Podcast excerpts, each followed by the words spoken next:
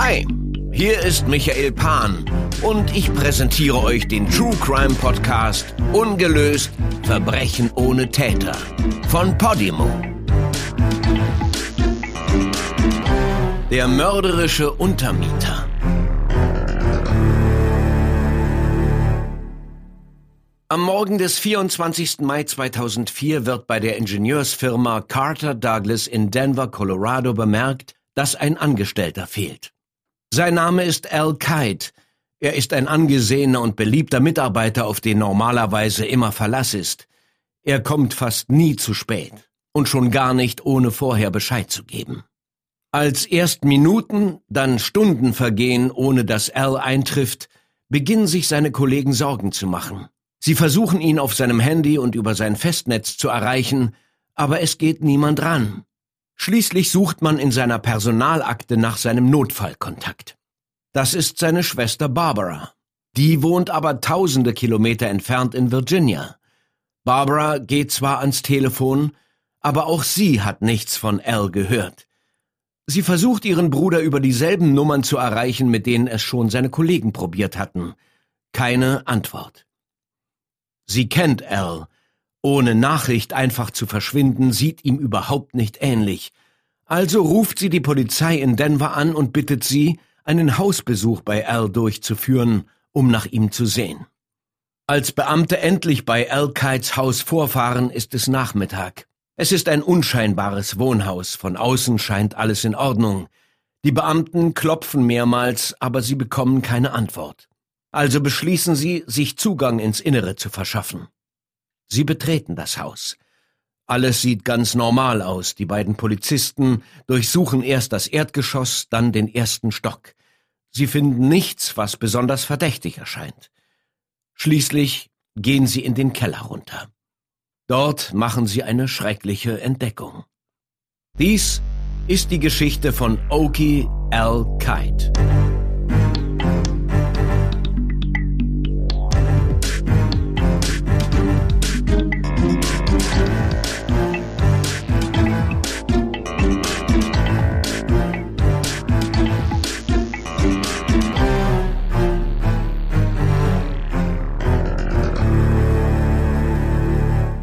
Oki Albert Kite Jr. wird am 7. Mai 1951 im Bezirk Nash County in North Carolina geboren. Seine Eltern Oki Albert Kite Sr. und Edith Davis Kite haben auch noch eine Tochter Barbara. Oki Jr. wächst mit dem Spitznamen Al auf, wahrscheinlich um ihn von seinem Vater zu unterscheiden. Der ist ein renommierter Hundetrainer und Mitbegründer einer Hundetrainingfirma, die sich Okie and Hunter Grove nennt. Al wächst im Bezirk Halifax County in North Carolina auf, eine Gegend, wo vor allem Tabak und Baumwolle angebaut wird. Er besucht die Weldon High School, wo er ein Mädchen namens Gail Kay kennenlernt. Die beiden bleiben die nächsten Jahre gut befreundet, auch als Als Mutter im Alter von 48 Jahren unerwartet stirbt. Da ist Al erst 18 aber trotz seines jungen Alters verkraftet Al den Verlust seiner Mutter erstaunlich gut. Er studiert Betriebswirtschaftslehre am Atlantic Christian College in Wilson, North Carolina, nur etwa eine Stunde von seinem Elternhaus entfernt. 1971 fängt Al an, für Stone and Webster zu arbeiten, einen großen Ingenieursdienstleister. Dort bleibt er die nächsten 31 Jahre. Er arbeitet in verschiedenen Funktionen und reist für seinen Job quer durch die Vereinigten Staaten. Sein erster Arbeitsort ist ein Atomkraftwerk in der Nähe von Richmond im Staat Virginia. Dort fängt er als Werkstattschreiber an. Aber wenig später wird er zum Buchhalter befördert und schließlich wird er Abteilungsleiter. 1976 heiratet Al seine Schulfreundin Gail Kay. Seit ihrem Schulabschluss war sie in einer festen Beziehung, aber jetzt, Jahre später, finden die beiden doch wieder zusammen. Gail hat eine Tochter, Julie. Sie wird Als Stieftochter. Auch als sich Al und Gail zehn Jahre später scheiden lassen, bleiben sich Al und seine Stieftochter Julie nah. Al arbeitet in den ganzen USA, sogar auf der ganzen Welt. Er ist leitender Buchhalter bei Projekten in Massachusetts, Texas, New York, Nevada, Wyoming und Tennessee. Für eine Weile bringt ihn sein Job sogar nach Nordafrika für ein Projekt in Algerien. Wie schon angemerkt, lassen sich Al und Gail 1988 scheiden. Sie gehen freundschaftlich auseinander und Al führt weiterhin eine liebevolle Beziehung zu seiner Stieftochter. Anfang der 90er Jahre wird Al Buchhaltungsleiter für die Region Kalifornien, was bedeutet, dass er für die Finanzen mehrerer Projekte verantwortlich ist, darunter der Flughafen und der Nahverkehrsbetrieb von San Francisco. Dort bleibt er bis 1998, als er ein Angebot in Colorado bekommt. Al ist ein großer Naturfreund. Egal ob Golf, Mountainbiking, Wandern, Campen oder Skifahren, er verbringt so viel Zeit im Freien wie nur möglich. Darum muss er nicht zweimal überlegen.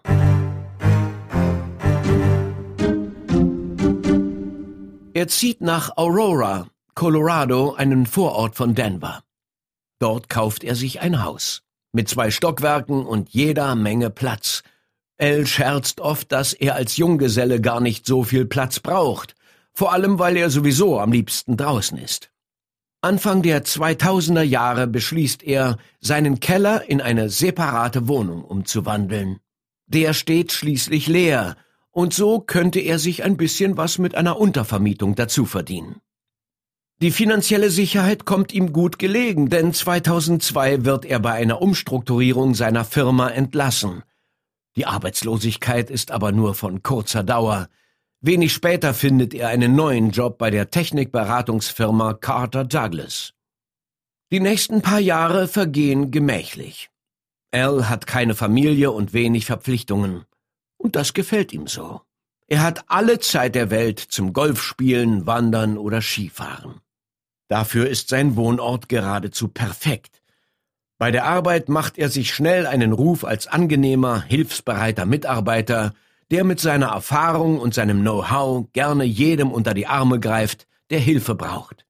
Sein warmes Lachen ist bei Freunden und Kollegen immer gern gesehen. 2004 nimmt sein Leben allerdings eine andere Wendung. Al lernt eine Frau kennen, Linda Angelopoulos. Die beiden verstehen sich auf Anhieb prima. Die ersten paar Monate gehen sie es ruhig an, aber bald wird beiden klar, dass diese Beziehung etwas Ernsthaftes ist. Gleichzeitig läuft der Mietvertrag mit Als momentanem Untermieter aus und er muss sich jemand anderes für die Kellerwohnung suchen. Er schaltet Inserate in Lokalzeitungen und schon nach kurzer Zeit melden sich die ersten Interessenten. Unter ihnen gibt es einen, der sich ganz besonders für die Wohnung zu interessieren scheint. Der Mann meldet sich am 19. Mai 2004 bei Al.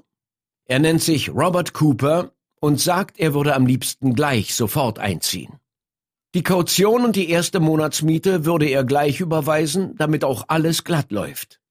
Al erzählt seiner Freundin Linda von diesem potenziellen Mieter. Er sagt, der Mann sei erst vor kurzem von der Ostküste hierher gezogen.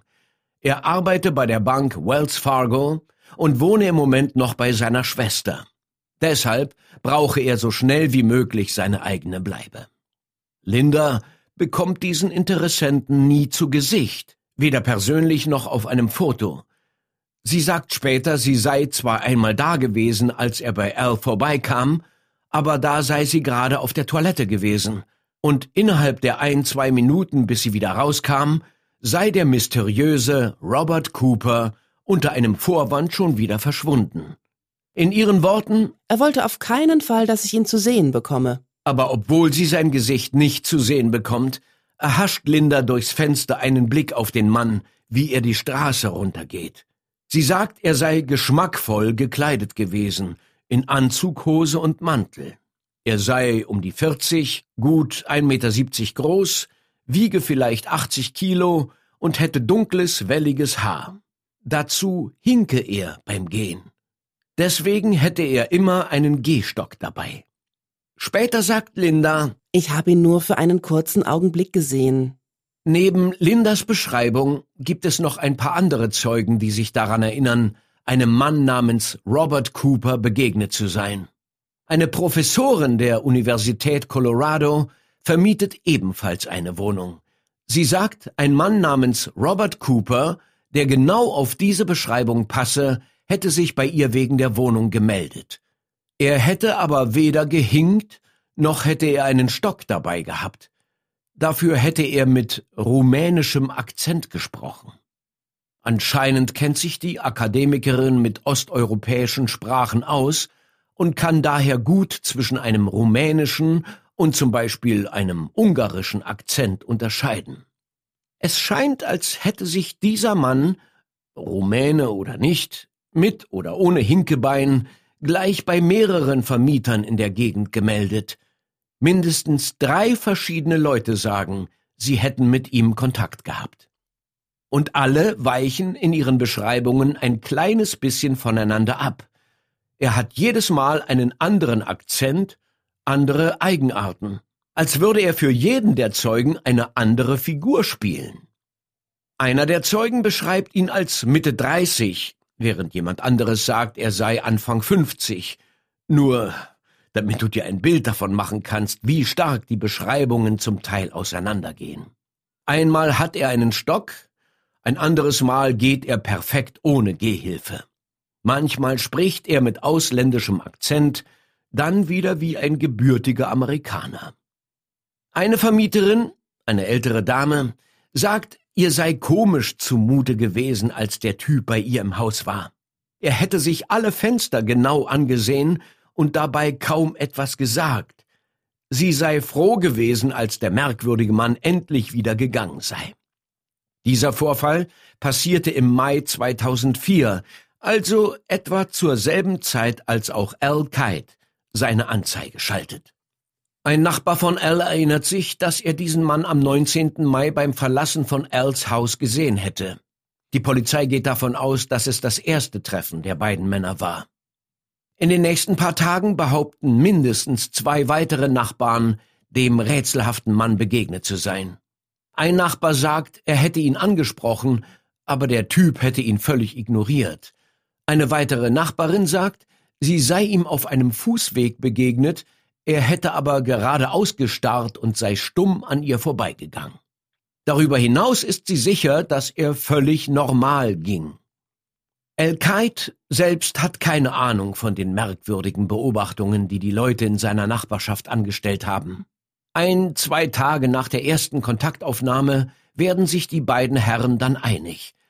Zusätzlich zur Kaution wird Robert Cooper die Hälfte der ersten Monatsmiete im Voraus bezahlen.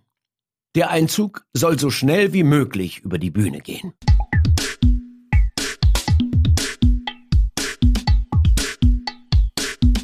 Am Samstagmorgen, dem 22. Mai, fährt Al seine Freundin Linda an den Flughafen. Sie verreist für eine Woche und verspricht Al, sie würde ihn anrufen, sobald sie angekommen sei. Das tut sie auch. Um etwa 15.30 Uhr. Sie sagt ihm, die Reise sei ohne Probleme verlaufen. Al hätte sich gut gelaunt angehört, sagt sie später. Er hätte mit einem Nachbarn zusammen gerade eine Wasserleitung im Keller geflickt. Es hätte sich nach einem umtriebigen Samstag angehört. Dann hätten sie sich ein schönes Wochenende gewünscht und aufgelegt. Es ist das letzte Mal, dass jemand mit Oki L. Kite spricht.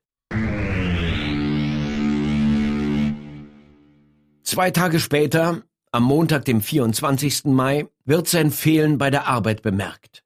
Sein Arbeitgeber kontaktiert Els Schwester und die wiederum schaltet die Polizei in Aurora ein. Die Beamten fahren vor und klopfen an, bekommen aber keine Antwort. Sie verschaffen sich Zugang ins Innere, sehen sich im Erdgeschoss und im ersten Stock um und gehen schließlich in die Kellerwohnung, wo Robert Cooper in den nächsten Tagen einziehen soll. Dort finden sie Kite bäuchlings auf dem Boden liegen. Schon auf den ersten Blick wissen die Beamten, dass sie am Ort eines Gewaltverbrechens sind. Wände und Fußboden sind voller Blut.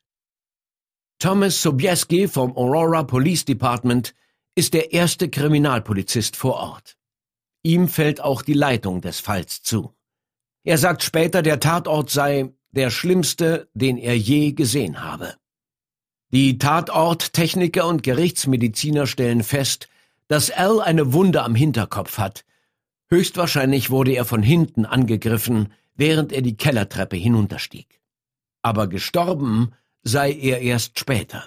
Und das wahrscheinlich langsam und qualvoll. Der Täter fesselte Als Hände hinterm Rücken und band dann auch beide Füße am selben Knoten fest.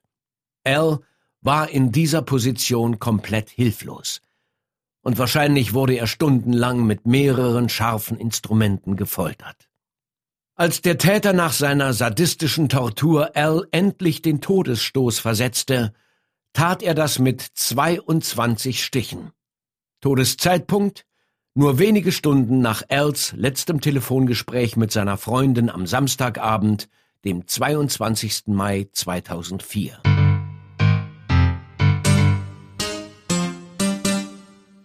Es ist unklar, ob der Mörder von Al hereingelassen wurde oder ob er eingebrochen ist. Aber Tatsache ist, dass er Al von hinten angegriffen hat, höchstwahrscheinlich als dieser die Kellertreppe runterging. Basierend auf Aussagen seiner Angehörigen weiß die Polizei, dass Al mit seinem neuen Untermieter über einen Polstersessel gesprochen hat, den er in den Keller stellen wollte. Sie hätten darüber gesprochen, ob der Sessel durch den Kellereingang passen würde. Die Theorie der Ermittler lautet, dass der hilfsbereite Al seinem neuen Untermieter beim Tragen des Sessels behilflich war, als der auf ihn losging. Die Indizien am Tatort bringen die Ermittler des Weiteren zu der Annahme, dass der Täter das Haus nicht sofort verließ, als Al endlich tot war. Stattdessen hätte er sich in der Küche zuerst etwas zu essen gemacht dann sei er hochgegangen und hätte geduscht. Nach der Dusche hätte er Els Kleider angezogen und sich in Els Bett schlafen gelegt. Ein Nachbar sagt, er hätte den Mann am Sonntagmorgen aus dem Haus kommen sehen. In der Zwischenzeit hat er anscheinend im ganzen Haus seine Spuren verwischt. Auf den Oberflächen sind keine Fingerabdrücke zu finden, und der Mörder hat sogar daran gedacht, Bleiche in den Duschabfluss zu schütten, damit keine DNA-Spuren entnommen werden können. Er hätte auch mehrere Messer in Bleiche eingelegt.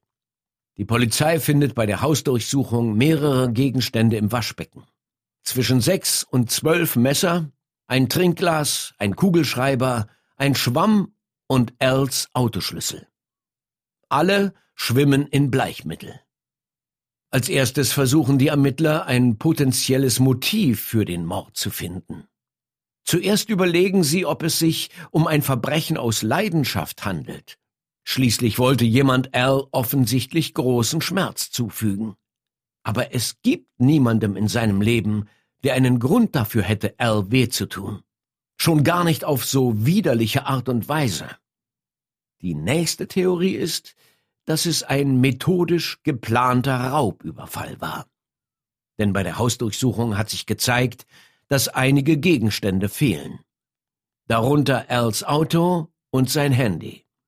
Die Polizei erhofft sich, damit dem Täter auf die Spur zu kommen.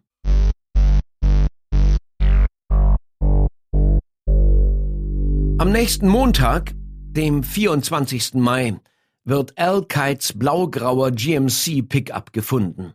Er steht nur etwa zwei Straßenblocks entfernt am Straßenrand. Die Hausdurchsuchung bringt auch DNA-Spuren zum Vorschein, die vermutlich vom Täter stammen und an eine forensische Datenbank übermittelt werden. Im Mülleimer der Küche finden die Polizisten einen Mietantrag. Der Antrag ist handgeschrieben und enthält den Namen, die Adresse, die Telefonnummer und die Sozialversicherungsnummer des Mietbewerbers. Der Name auf dem Dokument lautet Robert Cooper. Die Adresse, die angeblich seiner Schwester gehört, liegt in Wahrheit auf dem Campus der Universität von Colorado. Und die Sozialversicherungsnummer gehört einer x-beliebigen Frau, die überhaupt nichts mit dem Fall zu tun hat. Dann ist da noch die Telefonnummer. Es ist eine Handynummer und sie ist echt. Aber sie gehört zu einem Wegwerfhandy mit Prepaid-SIM-Karte, wie man sie an jeder Ecke kaufen kann. Die Ermittler machen sich keine großen Hoffnungen, als sie versuchen, das Wegwerfhandy und Als persönliches Mobiltelefon aufzuspüren. Aber zu ihrer Überraschung stellen sie fest, dass sich beide Telefone durch Denver bewegen. Beide können sichergestellt werden, aber keiner ihrer neuen Besitzer ist für Als Tod verantwortlich.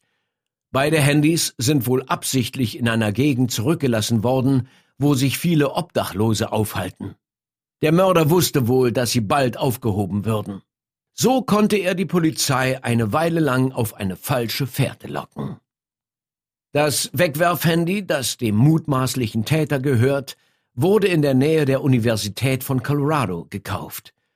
Also da, wo sich auch die angebliche Adresse seiner Schwester befindet. Dieselbe Telefonnummer wurde auch bei mehreren anderen Mietanträgen benutzt. Der Täter hat Dutzende von Anrufen an nichtsahnende Vermieter getätigt.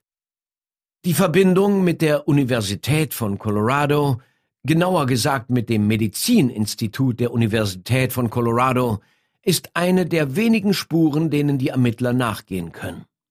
Zusätzlich zu der Adresse und dem Handy, das in der Nähe der Universität gekauft wurde, stellen die Ermittler auch fest, dass mehrere Wohnungsanzeigen, auf die sich der mysteriöse Robert Cooper gemeldet hat, in der Universitätsbibliothek ausgehängt waren.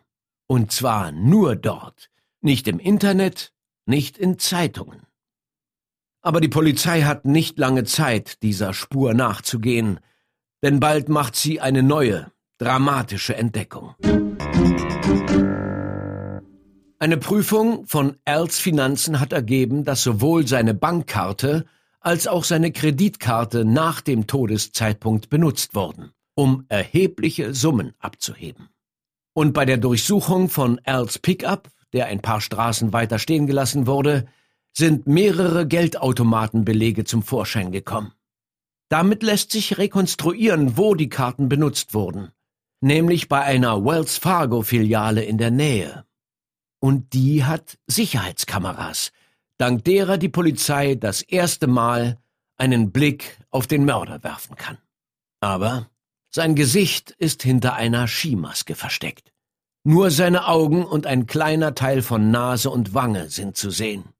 Im Hintergrund steht Als blaugrauer Pickup-Truck. Der Mörder hat daran gedacht, Handschuhe zu tragen. Weder am Automaten noch im Wageninneren sind Fingerabdrücke zu finden. Etwas, das die Ermittler davon ausgehen lässt, dass es sich nicht um einen Raubüberfall handelt, ist die Tatsache, dass er exakt 1000 Dollar abgehoben hat. Al-Qaid hatte weit mehr als 1000 Dollar auf seinem Konto. Wenn er also wirklich auf Geld ausgewiesen wäre, hätte sich der Mörder gleich alles ausbezahlen lassen. Hat er aber nicht. Stattdessen hob er nur 1000 Dollar ab, fuhr den Wagen ein paar Straßen weiter und ließ ihn stehen, mit dem Bankbeleg auf dem Beifahrersitz. Dann brachte er den Autoschlüssel zurück zu Als Haus und versenkte ihn im Bleichebad in der Küche, zusammen mit den Messern und anderen Gegenständen. Als er das Haus endgültig verlässt, nimmt er bis auf die Karten und Als Handy keine Wertgegenstände mit. Raub kann als Motiv also ausgeschlossen werden. Auch der Gedanke, dass Al vielleicht gefoltert wurde, damit er den Code für seine Karten preisgab, wird verworfen. Seine Angehörigen sagen, Al wäre bei einem Überfall keine unnötigen Risiken eingegangen. Die Folter wäre nicht nötig gewesen. Seine Freundin Linda Angelopoulos sagt, Wenn jemand gesagt hätte, Gib mir dein ganzes Geld, hätte er zwar gefragt, warum, aber er hätte es rausgerückt. Was als Erklärung übrig bleibt, jagt einem kalte Schauer über den Rücken. Der Mörder muss die Tat im Voraus geplant haben und Al-Qaid nur aus einem Grund umgebracht haben. Zum Spaß. Barbara Hanna, Als Schwester, sagt, Man kann sich nur schwer vorstellen, warum. Er hat es für den Kick getan. Er hat sich jemanden zum Töten ausgesucht und er hat seine Folterinstrumente mitgebracht. Er wusste, dass er alle Zeit der Welt hatte. Die Polizei geht davon aus, dass der Mörder sich Al ausgesucht hat, weil der alleine wohnt und keine Freunde oder Familie in der Nähe hat. Er ist das perfekte Opfer. Seine Schwester bestätigt das. Sie sagt, Al war sehr mitfühlend und vertrauensselig. Vielleicht ist er deshalb gestorben. Er war zu gut. Als Mörder hat sich wahrscheinlich gut auf seine Tat vorbereitet. Nicht nur, um möglichst keine Spuren zu hinterlassen, sondern auch, um falsche Fährten zu hinterlassen. Das bleiche Bad im Waschbecken, der Trip zum Geldautomaten, das gestohlene und weggeschmissene Handy. Darum gehen die Ermittler davon aus, dass es für den Täter nicht das erste Mal war. Die Vorgehensweise könnte sogar auf einen Serienmörder hinweisen. Trotz all seiner Gründlichkeit hinterlässt der Mörder aber doch ein paar Spuren. Die Techniker stellen Fingerabdrücke und DNA sicher, mit der sich ein digitales Bild anfertigen lässt. Allerdings erst Jahre später.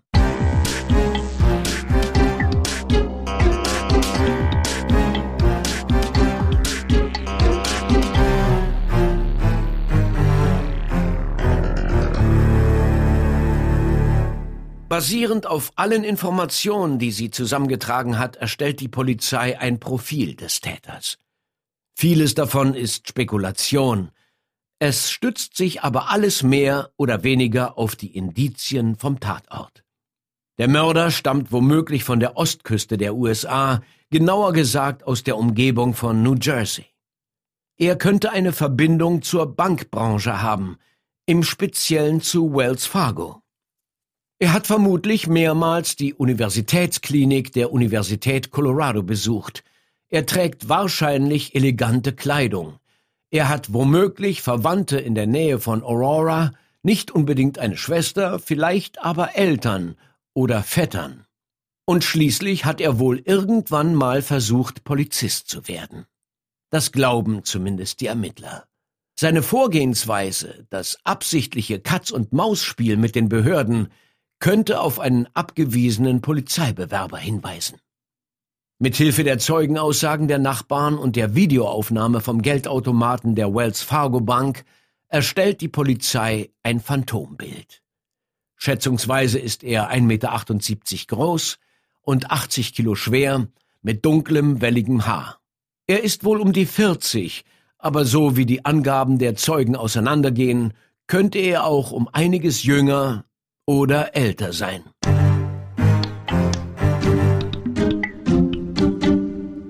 Während die Ermittler sich bemühen, den Mordhergang zu rekonstruieren, bemühen sich Als Angehörige, mit seinem Tod klarzukommen.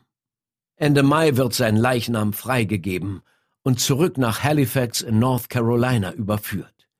Am 2. Juni 2004 wird Al Kite im Beisein seiner Familie und Freunde dort begraben.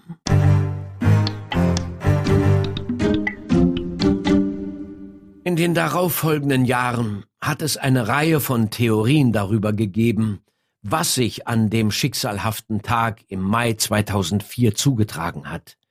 Die meisten von ihnen fallen in eine der drei folgenden Kategorien. Die erste Möglichkeit ist, dass der Fall etwas mit Als Arbeit zu tun hat.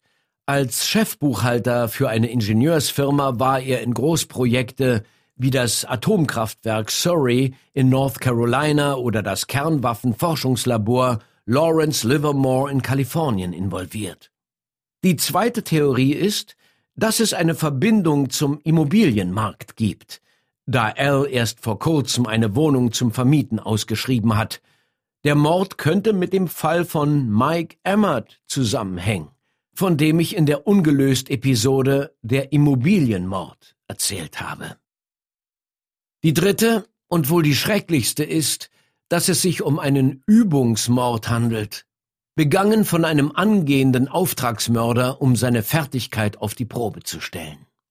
Ich werde auf jede der drei Theorien etwas näher eingehen und erklären, warum sie zustande gekommen sind und was sich die Ermittler dabei gedacht haben. Zu Theorie Nummer eins Al Kites Arbeit könnte eine Rolle spielen. In den 90er Jahren, zur selben Zeit als Al Kite am Kernforschungslabor Lawrence Livermore gearbeitet hat, war auch Lee Scott Hall dort beschäftigt. Lee Hall hat immer ein abgeschottetes Leben geführt. Er war zweimal verheiratet und ist auch zweimal geschieden, als er anfängt, im Forschungslabor zu arbeiten. Aus seinen Ehen ist ein einziges Kind hervorgegangen, sein Sohn Michael, der mittlerweile erwachsen war. Doch davon haben seine Kollegen im Labor keine Ahnung. Die erzählen, Lee Scott Hall sei für sich geblieben und hätte sich auf seine Arbeit konzentriert. Gemäß Aufzeichnungen aus dem Jahr 1999 hat er das ganze Jahr über nie einen persönlichen Anruf getätigt oder eine persönliche E-Mail geschrieben. Es scheint, als sei seine einzige Interaktion mit der Außenwelt, dass er ab und zu einen Golfplatz in der Nähe seines Hauses besucht. Anscheinend hat er darüber hinaus auch Anrufe seines Sohnes Michael ignoriert. Im Jahr 1998 entdecken Lee Hall und sein Team einen Fehler in dem Projekt, an dem sie gerade arbeiten. Lee ist Chefdesigner für die National Ignition Facility, ein Riesenprojekt zur Erforschung der Kernfusion. In dem Fehler, den Lee Hall und sein Team bemerkt haben, geht es um einen Unterschied von fünf Grad in der Ausrichtung eines Lasers. Das Lawrence Livermore Institut arbeitet mit einigen der größten und teuersten Laser auf der ganzen Welt. Lee Halls Projekt hat ein Budget von über 1,2 Milliarden Dollar. Jeder noch so kleine Fehler kann im Handumdrehen Mehrkosten in Millionenhöhe nach sich ziehen. Aber auch eine Korrektur kostet Geld und Zeit. Das Projekt ist jetzt schon vier Jahre im Hintertreffen und hat das Budget bereits um 350 Millionen Dollar überzogen. Energieminister Bill Richardson will Resultate sehen. Also findet Lee Hall bei seinen Vorgesetzten erstmal kein Gehör. Erst ein Jahr später, im September 1999, wird jemand auf seinen Vorschlag aufmerksam.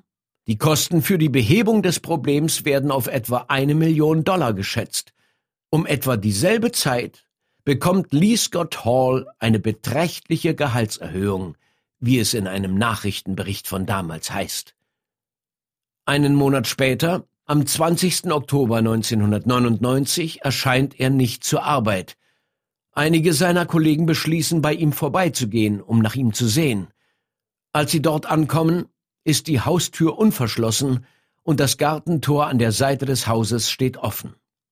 Lee ist eine penible Person, der immer sicherstellt, dass in seinem Haus alles sauber und ordentlich ist. Das schließt auch die Haustür und das Gartentor mit ein. Halls Kollegen betreten das Haus und stellen fest, dass seine Brille in der Küche liegt und der Fernseher im Wohnzimmer läuft. Sie suchen weiter, und in seinem Schlafzimmer finden sie Lee Hall schließlich, bäuchlings am Boden.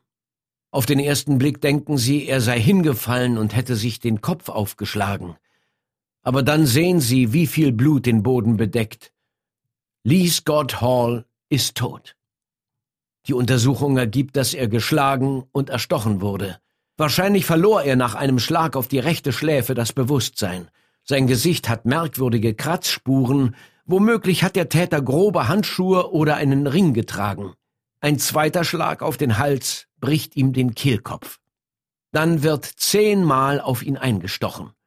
Niere und Leber sind durchlöchert. Sein Herz wurde anscheinend beinahe vollständig abgetrennt. Der Tatort zeigt überhaupt keine Anzeichen für einen Kampf. Bis auf Lee Halls Leiche sieht das Schlafzimmer ordentlich aus. Der Rest des Hauses genauso. Alles scheint normal. Die Autopsie ergibt, dass Lee Hall an dem Abend alkoholisiert war. Das lässt die Ermittler annehmen, dass er den Mörder gekannt hat, aber weil Lee Hall niemandem je etwas von seinem Privatleben preisgegeben hat, lässt sich unmöglich herausfinden, wer das war. Ein Nachbar erzählt, er hätte in der Nacht des 18. Oktober um etwa ein Uhr das Knirschen von Autoreifen auf Kies gehört. Das ist der ungefähre Todeszeitpunkt. Eine auffällige Parallele zu Al Kite ist, dass Halls Auto, ein Acura Vigor Jahrgang 1992, etwa einen Straßenblock von seinem Haus entfernt gefunden wird. Im Wageninneren stellen die Polizisten Halls Brieftasche sicher. In der scheint nichts zu fehlen. Die Autoschlüssel werden nie gefunden. Der Tod von Lee Scott Hall ist und bleibt ein Rätsel. Er hat ein so zurückgezogenes Leben geführt, dass die Polizei keine Verdächtigen in seinem Umfeld finden kann. Und ein Raubüberfall kann auch ausgeschlossen werden. In dem Haus fehlt nichts. Der Mord ist entweder persönlich oder professionell. Die Angestellten des Lawrence Livermore Forschungsinstituts scheinen nach dem Mord nur widerwillig mit den Ermittlern zu kooperieren. Alle stehen zunehmend unter Druck aus dem Energieministerium. Der zuständige Minister Bill Richardson hat eine umfassende Untersuchung des Projekts angeordnet, um die Verzögerung und die Budgetexplosion zu erklären. Für die Ermittler könnte das ein Motiv für den Mord sein. Schließlich hat Hall erst kürzlich eine erhebliche Gehaltserhöhung bekommen. In etwa zur selben Zeit, als sein Team diese eine Million Dollar teure Änderung vorgeschlagen hat. Könnte das jemandem in den falschen Hals geraten sein? Charlie Garrison, der Hauptermittler in dem Fall, sagt, wir sind nicht misstrauisch, aber andererseits wird uns gesagt, er hätte ein Jahr lang probiert, auf das Problem aufmerksam zu machen.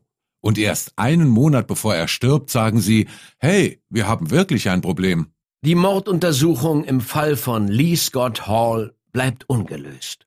Und für viele hängt dieser Mord mit dem an Oki L. Kite zusammen.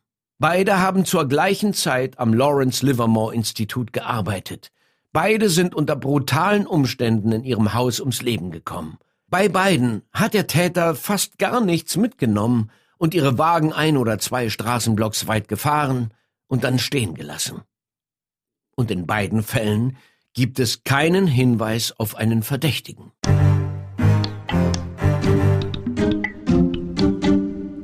Zu Theorie Nummer zwei. Die Verbindung zur Immobilienbranche. Wie bereits kurz erwähnt, war ein weiterer ähnlicher Fall bereits Thema einer Folge von Ungelöst. Der Mord am Immobilienmakler Mike Emmert. Mike Emmert ist ein 40-jähriger Immobilienmakler aus der Umgebung von Seattle im Bundesstaat Washington. Falls du die Folge noch nicht oder vor zu langer Zeit gehört hast, Mike Emmert wurde 2001 bei einer Hausbesichtigung von hinten niedergeschlagen und anschließend erstochen. Dank DNA-Technik ermittelt die Polizei viele Jahre später einen Verdächtigen den vorbestraften Berufsverbrecher Gary Kruger. Der ist aber seit 2010 tot. Deshalb ist Mike Emmerts Fall offiziell bis heute ungelöst. Es gibt viele Ähnlichkeiten zwischen Mike Emmerts Mord und dem von Al Kite. Beide wurden von jemandem umgebracht, der sie kontaktiert hatte, weil er angeblich auf Wohnungssuche war. Beide Opfer sprechen mit ihren Lebenspartnern über den Mann, mit dem sie sich treffen, und erzählen, er sei mittleren Alters, hinke beim Gehen und hätte einen Gehstock. Und schließlich scheinen beide Morde geplant worden zu sein. In beiden Fällen war der Täter vorbereitet und ausgerüstet, und in beiden Fällen wurden fast sämtliche Spuren gründlich verwischt. Wenn man sich die Ähnlichkeiten anschaut, kann man fast nicht anders als zu denken, dass die beiden Fälle zusammenhängen müssen. Und der Ermittlungsleiter Thomas Sobieski von der Polizei in Aurora sagt, auf diese Idee sei er kurz nach Al Kites Mord auch gekommen.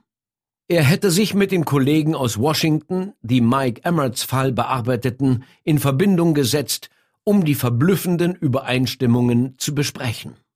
Dabei seien Einzelheiten ans Licht gekommen, die er zwar nicht enthüllen dürfe, die ihm aber allen Grund zu der Annahme gäben, dass kein Zusammenhang besteht.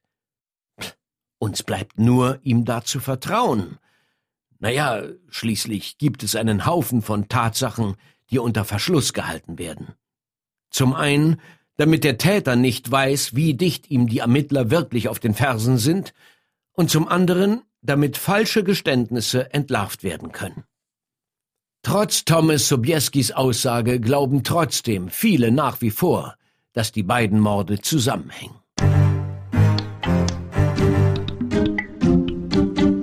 Die dritte und schaurigste Möglichkeit ist, dass es schlicht keine Erklärung gibt für den Mord an Oki Al Kite, dass die Tat nur um ihrer selbst willen verübt wurde. dass er von jemandem völlig willkürlich ausgesucht wurde, der sich bloß ein einfaches Opfer suchte. Jemand ohne enge soziale Kontakte. Dass er sich durch seine positiven Eigenschaften, Offenheit und Großzügigkeit zum Ziel machte. Die Polizei hält es für unwahrscheinlich, dass der Mörder es von Anfang an auf Al Kite abgesehen hat. Wenn man sich die vielen Kontakte mit Vermietern in den Tagen und Wochen vor dem Mord ansieht, kann man sich gut vorstellen, dass der Täter seine potenziellen Opfer zunächst besucht, um die Lage vor Ort einzuschätzen. Al wohnte alleine in einem großen Haus. Seine Freundin ist für eine Woche verreist. Gut möglich, dass der Täter aufgrund dessen seine Wahl getroffen hat. Ein Kandidat als Täter für den hässlichen Mord ist jemand, den wir in der letzten Folge von Ungelöst kennengelernt haben. Israel Keys. Falls du die Folge auch noch nicht kennst, kann ich dir nur raten, sie so schnell wie möglich nachzuholen. Keys ist ein Serienmörder, der wahrscheinlich Anfang der 2000er Jahre eine Mordserie anfängt, die das FBI bis heute beschäftigt. Für seine Taten reist er durch ganz Amerika. Manchmal fliegt er von einem Ort zum anderen, nur um dort ein Auto zu mieten und mehrere tausend Kilometer weiter zu fahren, um dort jemanden umzubringen. Jahrelang bleibt Kies völlig unter dem Radar der Behörden, bis er 2012 die 18-jährige Samantha König entführt, vergewaltigt und umbringt. Nach diesem Mord kommt ihm die Polizei auf die Spur. Wenig später wird er verhaftet. In Untersuchungshaft beginnt Israel Keys anzudeuten, dass er in den letzten zehn Jahren eine ganze Reihe von Morden im ganzen Land begangen hat. Ein Motiv für seine Taten gibt es keines. Er hat sich seine Opfer völlig beliebig ausgesucht. Als Al-Qaid ermordet wird, ist Israel Keys 26. Das ist wohl etwas zu jung, um als Robert Cooper in Frage zu kommen. Aber wenn wir die Möglichkeit in Betracht ziehen, dass sich Keys absichtlich eine ältere Erscheinung verpasste, dann könnte es schon hinkommen. Das wenige, das auf der Aufnahme der Überwachungskamera vom Gesicht des Täters zu sehen ist, sieht Keys jedenfalls ähnlich. Aber schlussendlich ist es egal. Israel Keys hat sich nämlich im Gefängnis umgebracht. Als er sich im Dezember 2012 die Pulsadern aufschlitzt und sich erhängt, nimmt er all seine Geheimnisse mit ins Grab. Es bleibt an den Ermittlern, die Verstrickungen aufzulösen, die er hinterlassen hat. Obwohl es eine Menge vielversprechender Ansätze gibt, sind die Ermittler im Fall Al-Qaid bis jetzt jedes Mal in einer Sackgasse gelandet.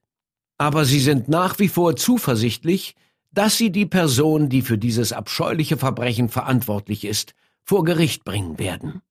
Hoffentlich bald. Denn am Tatort wurden DNA-Spuren gefunden.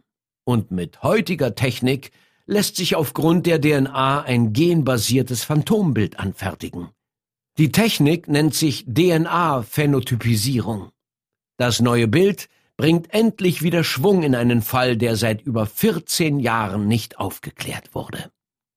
Doch momentan, zum Zeitpunkt dieser Aufnahme, ist der Fall von Oki Al-Kite noch immer ungelöst.